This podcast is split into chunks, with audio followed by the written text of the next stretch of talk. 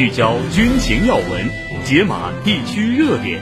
立台海查实局，举前沿会观点。欢迎收听《台海点兵》。站在台海前沿，纵览国际军情。各位好，我是大宇，欢迎收听《台海点兵》，一起来听最新的军事资讯。军闻速递。当地时间二月二十号，中共中央政治局委员、中央外办主任王毅在巴黎同法国总统外事顾问博纳共同主持第二十五次中法战略对话。博纳说，法中战略沟通卓有成效，高层交往成果丰硕。法方高度重视法中全面战略伙伴关系，将继续奉行一个中国政策。面对当前国际乱局和地缘冲突，法方愿同中方携手应对挑战，避免大国对立，防止阵营对抗，改善全球治理。法方主张欧洲战略自主，展现担当作为，支持欧中坚持伙伴关系定位，强化有效合作。王毅表示，世界动荡甚至分裂，不符合任何一方利益。中方视欧洲为多极化进程中的重要一极，支持欧洲加强战略自主，将前途命运掌握在自己手中。中法在重大问题上立场相近，我们愿同法方加强战略沟通，形成更多共识，加强团结合作，展现大国担当，发出强有力信号，更加有效应对全球性挑战，更加积极回应国际社会期待。二月十四号，台湾有关方面粗暴对待大陆渔船，致两名渔民遇难。大陆海警部门十八号宣布，福建海警局将加强海上执法力量，在夏津海域开展常态化执法巡查行动。据台湾中时新闻网等台媒二十号报道，台防部门负责人邱国正二十号被台湾民意代表质询时回应此事。他表示，这件事归台湾海巡部门处理，台军不会主动介入，介入的话会引发冲突升级，这不乐见。应该非常平和地把问题处理好。军人避战是避免战争，应战而不避战。避战的方法很多，不要升高冲突。面对金门渔船翻覆事件导致的两岸紧张气氛再度升级，岛内各界人士呼吁，民进党当局应当回到两岸沟通的共同基础，避免导致擦枪走火的意外发生。马英九基金会执行长萧旭森表示，台湾地区领导人蔡英文及即将接任的赖清德应当回到两岸沟通的共同基础，避免任何擦枪走火的意外发生。民众党民意代表张启凯则表示，台海巡部门应当检讨执法标准作业流程，加强人道主义。台湾两岸和平发展论坛执行秘书、劳动人权协会总干事王五郎表示，这是一起由台湾方面粗暴对待大陆渔船导致的两名渔民遇难的恶性事件。台当局本应及时妥善处理问题，但就其目前表现而言，民进党当局似乎无心，更加无力来处理两岸关系。新加坡联合早报的一篇文章称，所谓的禁止限制水域，需靠两岸在九二共识之上建立的默契和善意维系，但民进党当局不承认九二共识。乌克兰总统泽连斯基十九号承认，面对俄军的乌克兰军队处境极其艰难，俄军利用了西方国家军援上的迟缓。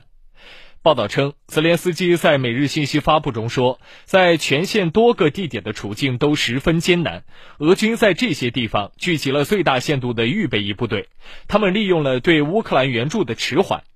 他还表示，乌克兰缺少火炮，也需要防空武器和远程武器。另据俄罗斯媒体报道，俄罗斯武装力量总参谋部第一副总参谋长卢斯科伊表示，北约国家的军人以雇佣兵的身份为掩护，参与乌克兰境内的作战行动，在乌克兰操控防空系统、火箭炮系统和战术导弹系统。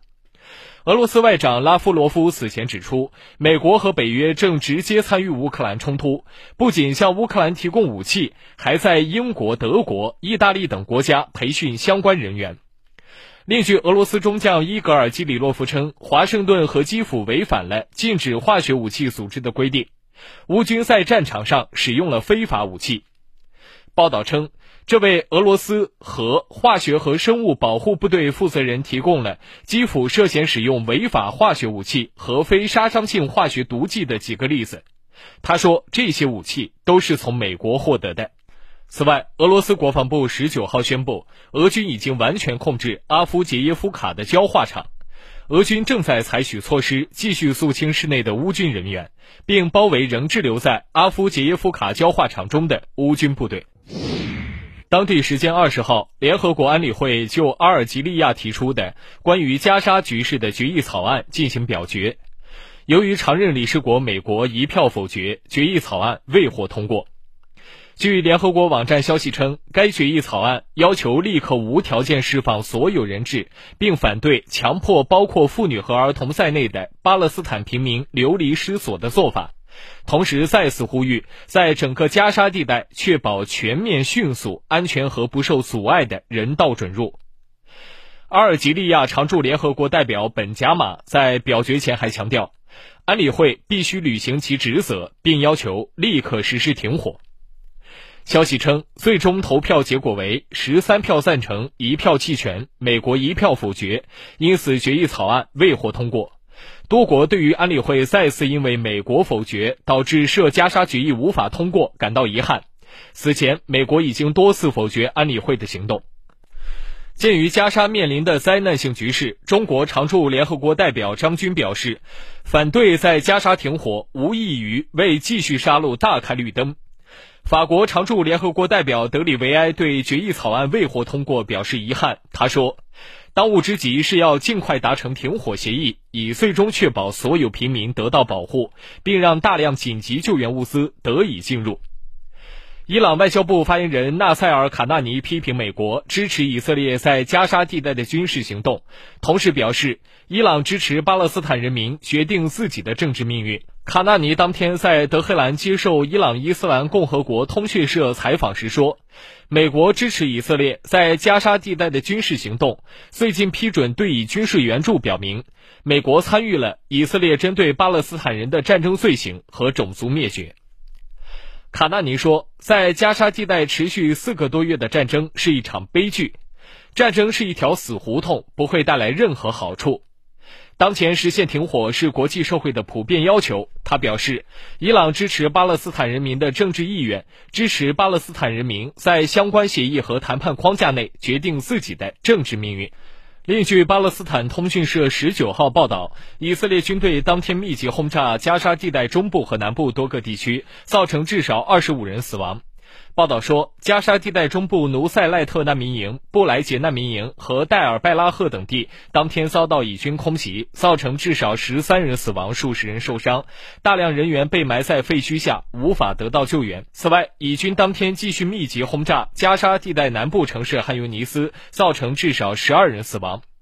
据巴勒斯坦加沙地带卫生部门十九号发布的数据，以军过去二十四小时对加沙地带的袭击共造成一百零七人死亡。去年十月七号新一轮巴以冲突爆发以来，以色列在加沙地带的军事行动已造成逾两点九万人死亡，六点九万多人受伤。当地时间十九号，也门胡塞武装发表声明称，过去二十四小时之内击中了一艘英国货船和两艘美国货船，其中英国货船已被完全击沉，并击落了一架 MQ-9 死神无人侦察机。如若胡塞方面的说法得到证实，这将是本轮巴以冲突爆发以来胡塞武装首次击沉船只。去年十一月新一轮巴以冲突爆发后，胡塞武装使用无人机和导弹多次袭击红海水域目标。今年一月十二号以来，美国和英国连续对胡塞武装目标发动空袭，造成多人死伤。一些国家谴责美英两国的行动，认为这是对也门主权的侵犯，会加剧地区的紧张局势。时事新闻劲爆开讲，海峡军情权威评说，历史人文全景呈现，生动两岸，冷暖同行。这里是海峡之声广播电台。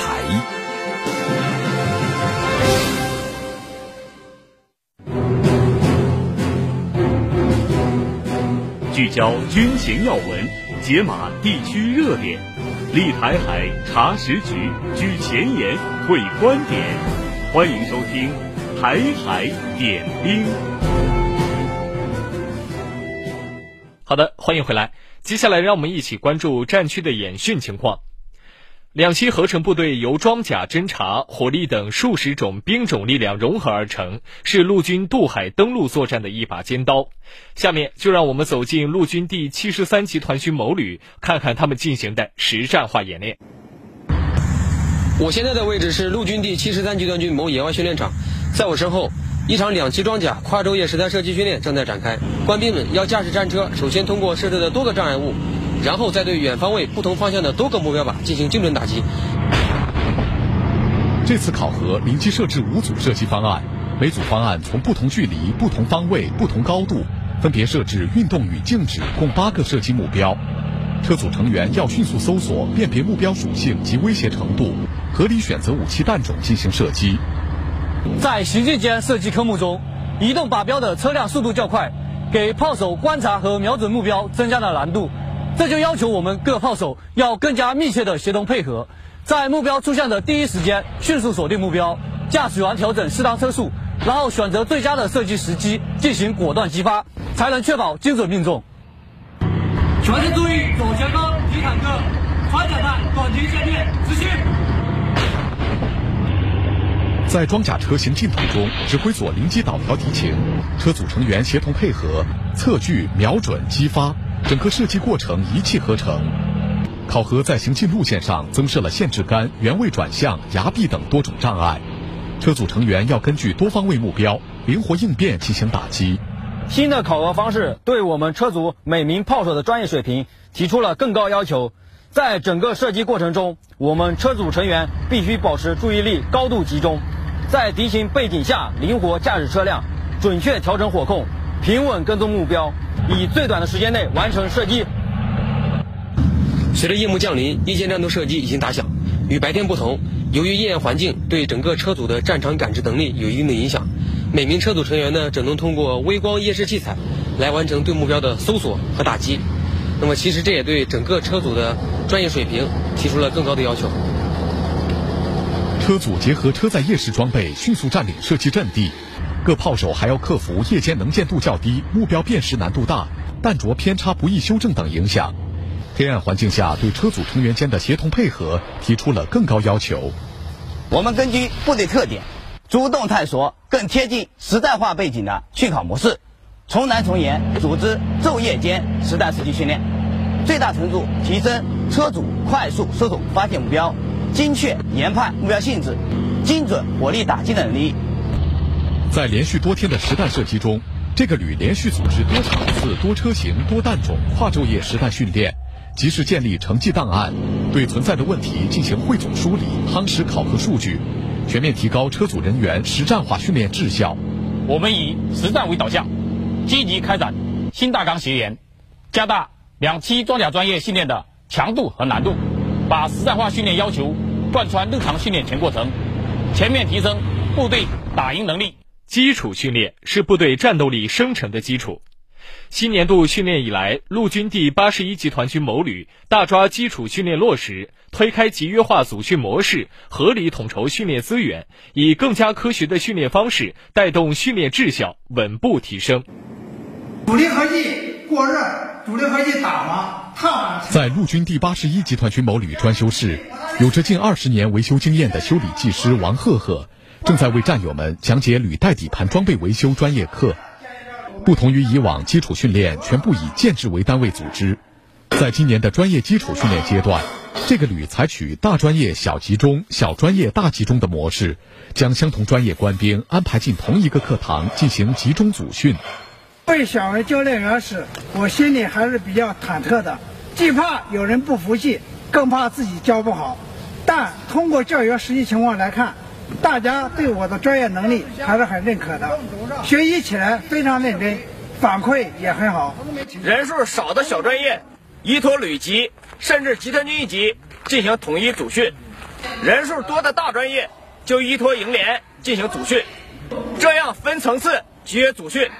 最大限度地整合了训练资源，建立起统一的科学的标准，提高了训练效率。灭火预报系统通过集约化组训，许多像王赫赫一样专业强、业务精的老班长，走上了集约化训练队的教练员岗位。通过全旅集中组织的教练员选拔比武、授课质量定期评定等机制，形成经验共享、相互比拼的良好氛围。新年度开训以来，我们坚持落实集约化组训、专场化任教等四化训练模式，有效提升训练质效。新年度训练以来，这个旅对训练场地、组训参训人员和训练时间安排进行统一调配。针对训练资源相对薄弱的专业，统一标准建立新的训练专修室，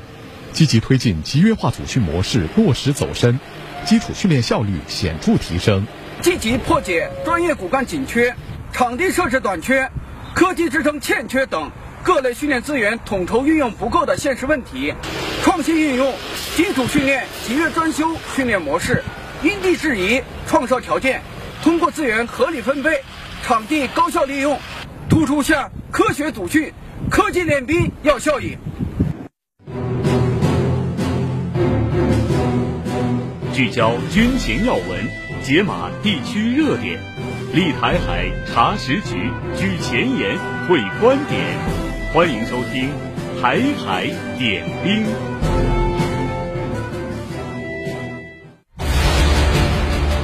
军情观察。我们来关注以色列军队进攻加沙南部城市拉法。据新华社报道，连日来，以色列持续对加沙南部的城市拉法及其周边地区进行武装袭击。继十二日军事行动造成上百人死亡之后，以军十六日又对拉法实施空袭，造成至少十一人死亡。以色列针对拉法的军事行动引发了国际社会的广泛担忧。对于以军对加沙南部城市拉法的军事进攻行动，国际社会普遍持批评态度，因为拉法已经是巴勒斯坦难民的最后避难所。此前，为躲避以色列军事行动，大量加沙民众逃到加沙地带南端的拉法避难。拉法也有此前只有三十万居民，猛增到上百万人在此避难，而且大多数人都住在简易的帐篷。正因为如此。以军对拉法的军事行动引起了国际社会的广泛担忧。除地区国家外，欧盟和欧洲多国也明确表示反对。美国方面也表示，在制定出计划确保拉法平民获得安全保障和所需的支持之前，乙方不应推进在拉法的军事行动。然而，以色列却冒天下之大不韪，坚持对加沙南部城市拉法实施军事打击行动，并誓言要占领拉法，消灭。盘踞在这里的哈马斯武装人员，以色列之所以要坚持进攻拉法，主要的原因大概有以下几个方面。首先，这是以色列消灭哈马斯的政治目的决定的。本轮巴以冲突伊始，以色列政府就制定了三大政治目标，即解救全部人质、消灭哈马斯、确保加沙永远不会对以色列构成威胁。目前来看，这三个目标一个都还没能够实现。不过，这三大目标之中最核心的目标，其实就是消灭哈马斯。加沙地区的哈马斯与以色列之间的冲突已经持续了近四个月，在这段时间里，以色列一直试图消灭所有的哈马斯成员。用以色列总理内塔尼亚胡的话说，就是要把哈马斯从地球上抹掉。然而，哈马斯在面对以色列的致命打击下，仍然表现出惊人的韧性。以色列对哈马斯的打击效果远低于他们所预定的目标。据美军情报机构估计和统计，截至目前为止，以色列击毙哈马斯成员仅占其总人数的百分之二十到三十。按战前公开的数据，哈马斯武装人员的总数大约在四万人左右。那么，以色列击毙哈马斯人员的数量应该也就是一万人左右。此外，美国情报机构还估计，以色列军队的打击行动至少造成了一万到一万七千名哈马斯武装人员受伤。也就是说啊，通过四个月的军事打击行动，以军造成的哈马斯伤亡情况还是比较严重的，哈马斯的战损率也达到了三分之一以上。如果美国的情报足够准确，那么问题就来了：以军为什么至今仍然没有能够有效地控制加沙地带，甚至连加沙北部哈马斯的反抗行动？都没有能够停止呢？出现这样的情况，只能说明一个问题：哈马斯仍然没有被以军所击溃，仍然具有和以军一战的能力。其次，以色列想以此来抬高和巴勒斯坦谈判的筹码。目前对内塔尼亚胡而言，其实最艰巨的任务并不是消灭哈马斯，而是要解救被哈马斯劫持的以色列人质。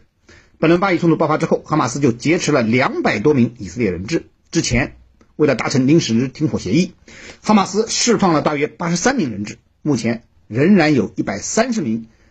以方被扣押的人员滞留在加沙地带，据说其中大部分人质就在拉塔地区。当前，以色列提出以释放剩余的人质为条件，再次实现临时性停火。但这样的停火条件被哈马斯断然拒绝，因为对哈马斯而言，这些剩下的人质已经是他们最后的谈判筹码。除非以色列答应实现永久停火，否则他们无法答应以色列这样的要求。由此可见，以色列因为要消灭哈马斯，既不愿意实现永久性停火，又想释放全部人质，这是一件几乎不可能实现的事情。所以，以色列进攻拉法，实际上就是逼迫哈马斯要接受他们的条件，抬高其在接下来谈判中的筹码。最后呢，以色列还想借此来控制加沙战略性地带费城走廊。费城走廊是指在加沙地带与埃及边界绵延十四公里的狭长地带。根据一九七九年埃及和以色列签订的和平协议，这一地带被认定为由以军控制和巡逻的缓冲区。以色列认为，目前费城走廊已经成为哈马斯走私武器的通道，因此以不进攻拉法，控制费城走廊，就不可能实现消灭哈马斯的目标。然而，以色列政府不得不考虑的是，对拉法的进攻已经引起了国际社会的严重不满。由于拉法聚集了上百万巴勒斯坦难民，以色列的军事进攻必然会引发更为严重的人道主义灾难。内塔尼亚胡政府对拉法的军事行动，将会受到国际社会的严重指责，巴以冲突短时间内可能看不到和平解决的希望，双方的冲突还会持续下去，而巴以冲突的外溢效应也会因此进一步放大，中东地区的局势将会变得更加动荡与不安。奔跑，让风带走心中的疲惫；跳跃，让呐喊带走生活的不甘。每一次挥洒汗水，都是与生命的对话；每一次呼吸，都是对未来的期许。锻炼不是目标，而是习惯。奔跑不只追求速度，更追求前进的意义。运动为生命画上健康的色彩。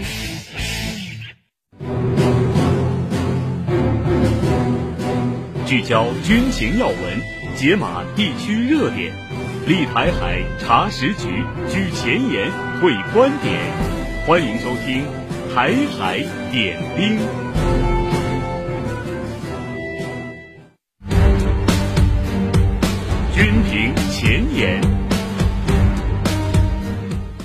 汇聚中外军媒观点，结合各方专家言论，欢迎来到军评前沿。我们首先来看中评社的一篇文章：认清现实，竞速回到九二共识轨道。中评社发表名为《认清现实，竞速回到九二共识轨道》的文章指出，